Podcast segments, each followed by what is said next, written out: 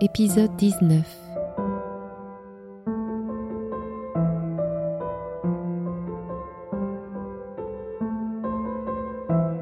Il faut comprendre qu'à ce temps-là, tous les pays étaient rationnés.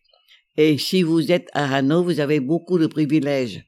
Par exemple, vous avez le droit à avoir des tickets de riz, le droit à acheter chaque mois 300 grammes de viande, 200 euh, grammes de tofu, etc. Mais si vous sortez de la ville de Hanoi, vous êtes comme la population, vous n'avez plus de privilèges. Pas de tickets de riz, rien. Surtout pas de maison aussi. Alors vous devez vous débrouiller tout seul, comme, comme les paysans. Et ça, c'est un grand sacrifice. C'est pour ça que tout le monde s'accroche à être à Hanoi. Il y a plein de monde, mais la campagne, non. Après une semaine, Hao m'a raconté qu'après une semaine, Hao est venu voir Monsieur I, le, directeur de l'institut, en disant que désolé monsieur, je veux pas briser mon pinceau. Je veux euh, garder mon style de peinture qui est symbolisme. Je peux pas enseigner mes élèves d'un style que je n'aime pas. Je veux être quelqu'un qui peint euh, du style de symbolisme. Je peux pas enseigner mes, mes élèves d'une autre manière. Alors autant vous dire franchement que je peux pas. Immédiatement, il m'a raconté, immédiatement, 15 minutes après, le recteur de l'Institut était fâché contre quelqu'un qui ose lui présenter une autre forme de peinture autre que classique formée par l'école de Paris. Ils veulent pas ça.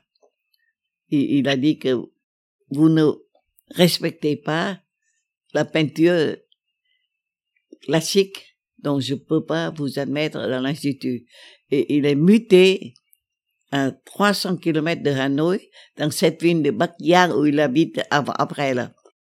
Et dans ce district de Bakyang, ce temps-là, il n'avait plus le droit d'avoir des tickets de riz, il n'avait le droit de maison, il n'a pas le droit de d'avoir des rationnements euh, normaux.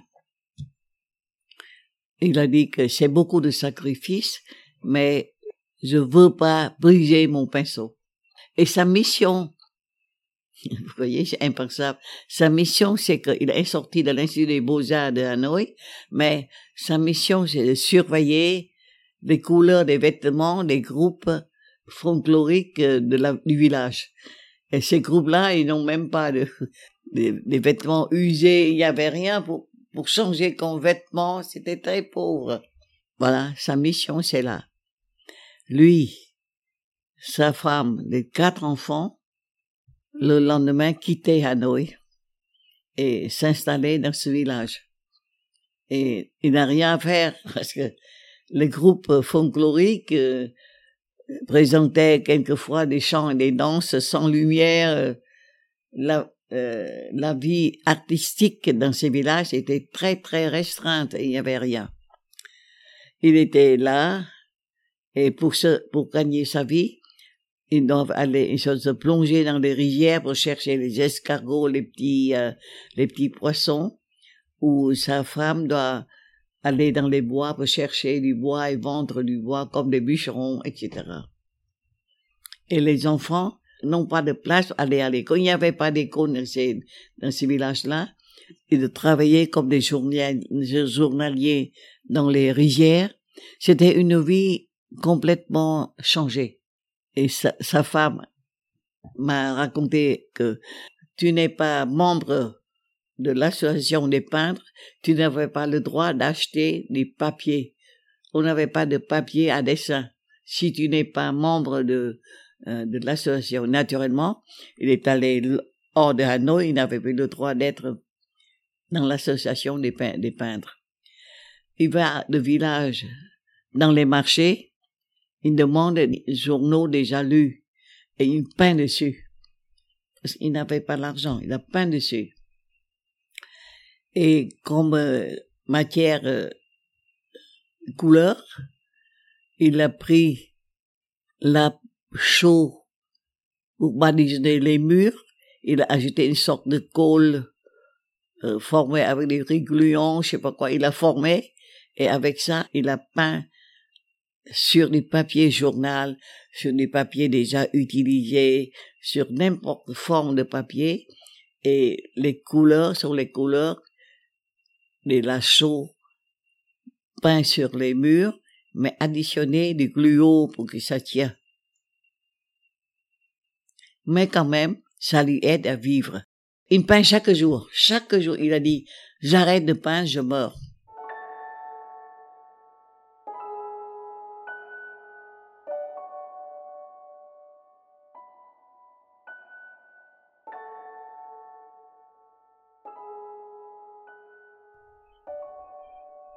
Et en 1989, sa famille était dans l'extrême pauvreté.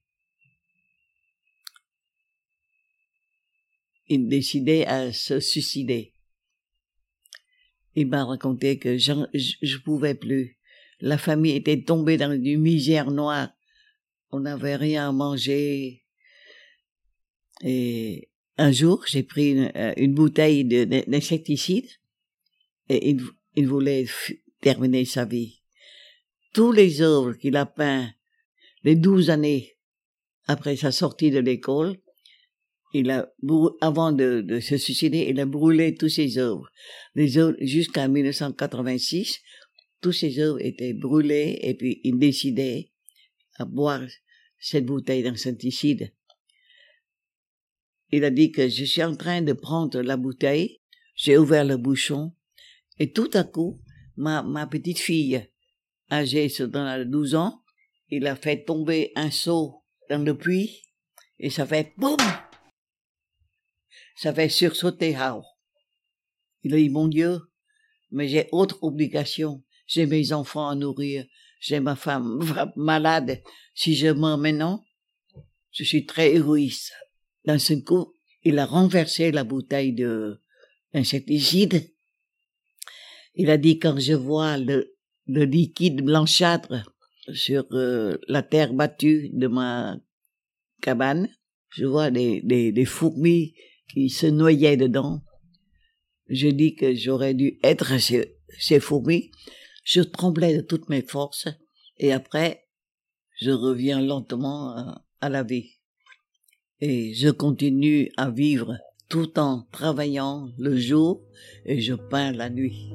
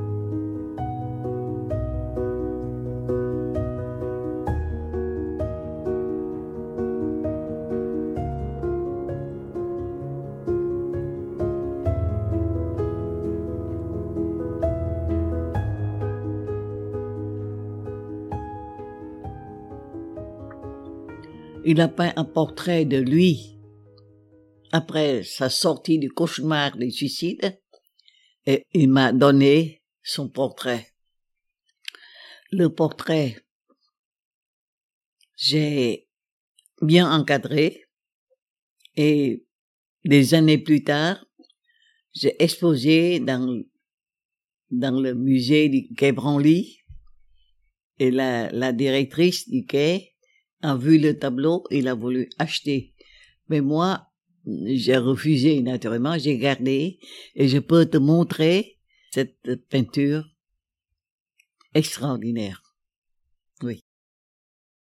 En écoutant sa vie, plus que jamais, j'ai décidé à ouvrir ma galerie, à inaugurer ma galerie par une exposition de ce peintre. Ce temps-là, je prends le courage à deux mains et je veux présenter à tout prix un homme de, talent, que je pense que c'est de talent. Donc, alors j'ai j'ai j'ai je retournais à Hanoï avec je pense que les 72 peintures achetées et deux rouleaux encore chargés de 300 ou 400 peintures de lui. J'ai pas payé, mais il, m'a dit non, prenez, prenez. J'ai dit, mais je payerai après. Et quand je revenais à Saigon, il y a des mes amis artistes de Hano qui étaient, il y a un certain nombre qui étaient déjà à Saigon. Il a dit, mais Fung, tu n'es pas folle. Pourquoi tu prends pas des peintures, des peintres renommés de Hanoï? Pourquoi tu, tu prends des peintures de ce monsieur qui, qui, qui n'est pas talentueux, que on n'aime pas ses peintures, rejetées par tout le monde. Pourquoi tu aimes ça? Sinon, mais j'aime ça, donc. Et j'aime le courage de cet homme aussi. Je l'admire beaucoup. Bon, alors, le jour de l'expo, il y a des personnes qui, il y a des, peintres qui venaient pour, pour voir si je peux vendre les peintures de Raoult ou non. Non seulement j'ai invité à l'inauguration des, des, des, amis de ma connaissance, des, des amateurs d'art, mais j'ai invité tous les membres, toutes les, toutes les euh, délégations étrangères qui étaient au Vietnam ce temps-là, on a le consulat de France, on a le consulat de Belgique, euh, le consulat euh, du Corée, etc. Du Canada aussi, il était aussi là. Et euh, parce que Hao, Hao et sa femme adorent venir visiter Saigon sans jamais avoir l'occasion. Moi, je les invite à venir aussi. Inutile de vous dire que devant ma geste un peu un peu fou. Mon mari, mes enfants avaient très peur. Mais moi, j'ai confiance dans cet homme. J'ai dit, il a tellement sacrifié pour là, pourquoi moi je peux pas sacrifier un peu pour lui aider un peu. Euh, ça me donne du courage et j'ai ouvert la galerie. Il y a une peinture que j'adore. Il a peint un mortier avec un bois il, il peint sa tête dedans et des gouttes de sang coulaient et les yeux immenses, malheureux, incompréhensifs dans cette euh, dans ce tableau. Il y a des, des peintres, des amis qui viennent et disent ah voilà, il peint que sa vie est malheureuse, il est maltraité par le parti. Je dis, mais non, il n'a pas peint le drapeau, le fossile, il n'a rien. Il a peint sa, sa douleur. Et je sais que qu'il a pris dans la Bible, il y a une parole, Mon Seigneur, je vous donne ma tête à couper pour parler de la souffrance. Alors, il a mis ça. Il y a beaucoup de critiques. il y a même un quelqu'un du service de la culture est venu me voir et dit, Madame, je vous prie d'enlever cette peinture. C'est trop, c'est trop atroce. Je dis, mais pourquoi enlever? Il a rien dit. Il a dit sa souffrance. Il souffre. Moi aussi, je souffre. Peut-être vous êtes la première personne qui ne souffre pas après la guerre, mais nous, on a beaucoup souffert. Donc, il a peint sa souffrance. Je trouve que c'est magnifique. Mais non, madame, c'est, c'est, c'est hideux. Bon, je dis oui, c'est votre point de vue, mais excusez-moi, c'est une galerie privée, une des premières du, Vietnam. J'expose des peintures hideuses, c'est moi qui supporte les conséquences, par vous, par votre famille, c'est moi. Oh, laissez-moi. J'étais un peu fâché, quoi. Et le jour de l'expo, comme c'est une des premières galeries privées, il y a beaucoup de monde curieux qui viennent pour voir comment ça marche, cette galerie qui n'est pas de l'État. Et, et moi, je suis impatiente de savoir si ce tableau sera apprécié ou non, parce que, et how? Il ne mangeait plus. Il circulait devant le, j'ai fait un grand euh, panneau, tout ça. Il marchait devant, il se posait, c'est comme un enfant. Tandis que sa femme était dans un coin en train de prier Bouddha pour sa aide. Bon. et, et, et je vois euh, l'ambassadeur de France qui est venu me voir en disant où est la peinture que tu aimes le plus? J'ai dit, tu vas au quatrième peinture suspendue à gauche. C'est la peinture que j'aime le plus. Il est venu voir. Après, il dit, mais moi, j'ai acheté déjà. C'est l'attaché culturel du Canada qui a acheté la peinture.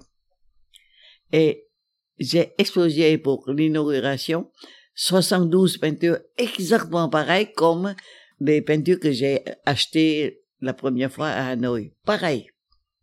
Et j'ai vendu 24 peintures dans une seule exposition.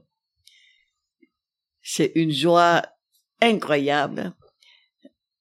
Et Hao, qui avait, qui avait beaucoup souffert et courageux, il a pleuré.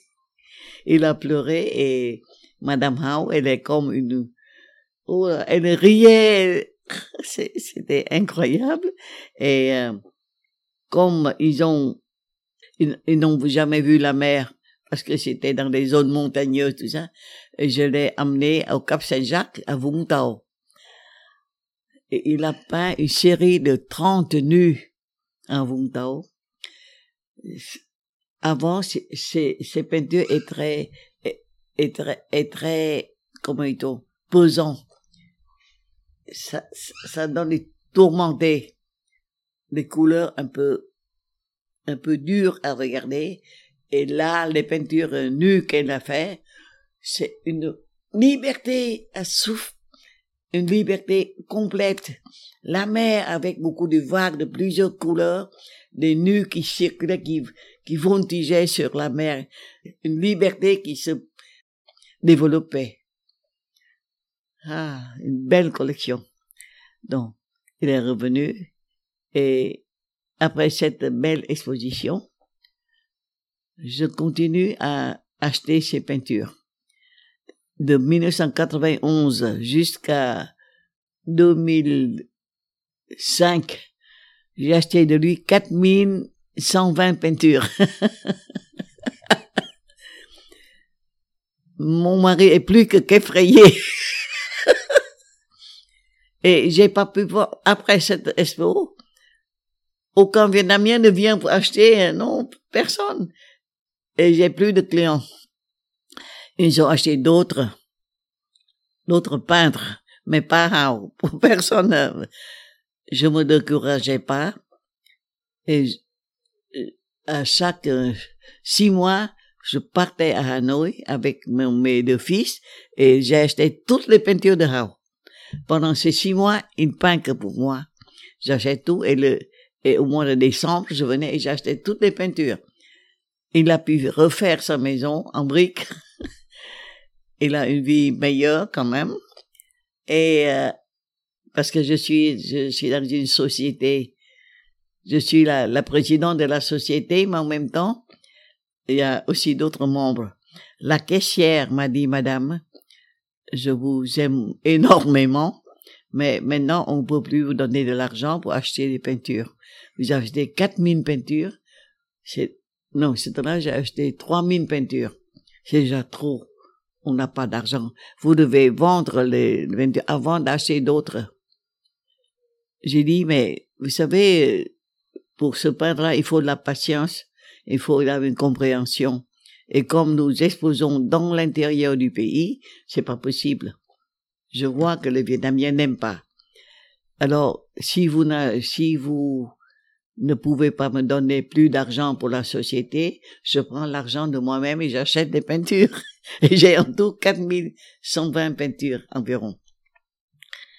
Et je commence ma première exposition de peinture à l'étranger en allant à Paris. Et l'accueil de Paris avec les peintures de Raoult, c'est fantastique. Après ça, j'ai été en Bruxelles, j'étais en Hollande, et je retournais à Singapour. J'ai fait une tournée, plusieurs peintures, mais beaucoup de peintures de Raoult surtout. Et partout, l'accueil était fantastique. On aime les Raoult, mais c'est bien, c'est joli. Je vendais pas cher, parce que j'achetais pas cher, mais quand même, beaucoup de monde apprécie son art. Et surtout, je l'ai amené partout. Quand je l'ai amené à Bruxelles, la première photo lui en costume, chemise, cravate, et le, le des années passées dans la campagne, on, on reconnaît plus. Il était content, il était heureux, et il peint même à, dans ces places-là. Il peint les rues de Paris, il peint les rues de Bruxelles, etc. Très joli. Voilà, l'histoire de Hao a péniblement commencé, mais c'est bien, bien, bien continué jusqu'à maintenant. Et maintenant, dans mon trésor de house, j'ai plus que 120 tableaux. Toutes les 4000 peintures étaient vendues. Je suis très fière de ça. Je regrette beaucoup, je veux garder beaucoup, mais quand même, je veux que beaucoup de personnes apprécient son art dans, dans le monde. Pas très cher, mais magnifique. Et euh, maintenant, je n'en ai que 120 que je garde. Et Rao a pu acheter trois maisons pour ses fils, un mariage comme il faut pour sa fille, et leur vie passait très bien. Et maintenant, il y a beaucoup de monde qui vient et achète encore les peintures de Rao. Je vous raconte ça un peu longuement pour vous dire que dans ce métier de galeriste, qui n'est pas du tout facile, mais si on garde une bonne foi et si on a confiance, et si on a confiance dans le talent des peintres qu'on a fait la promotion, on arrive sûrement à la réussite.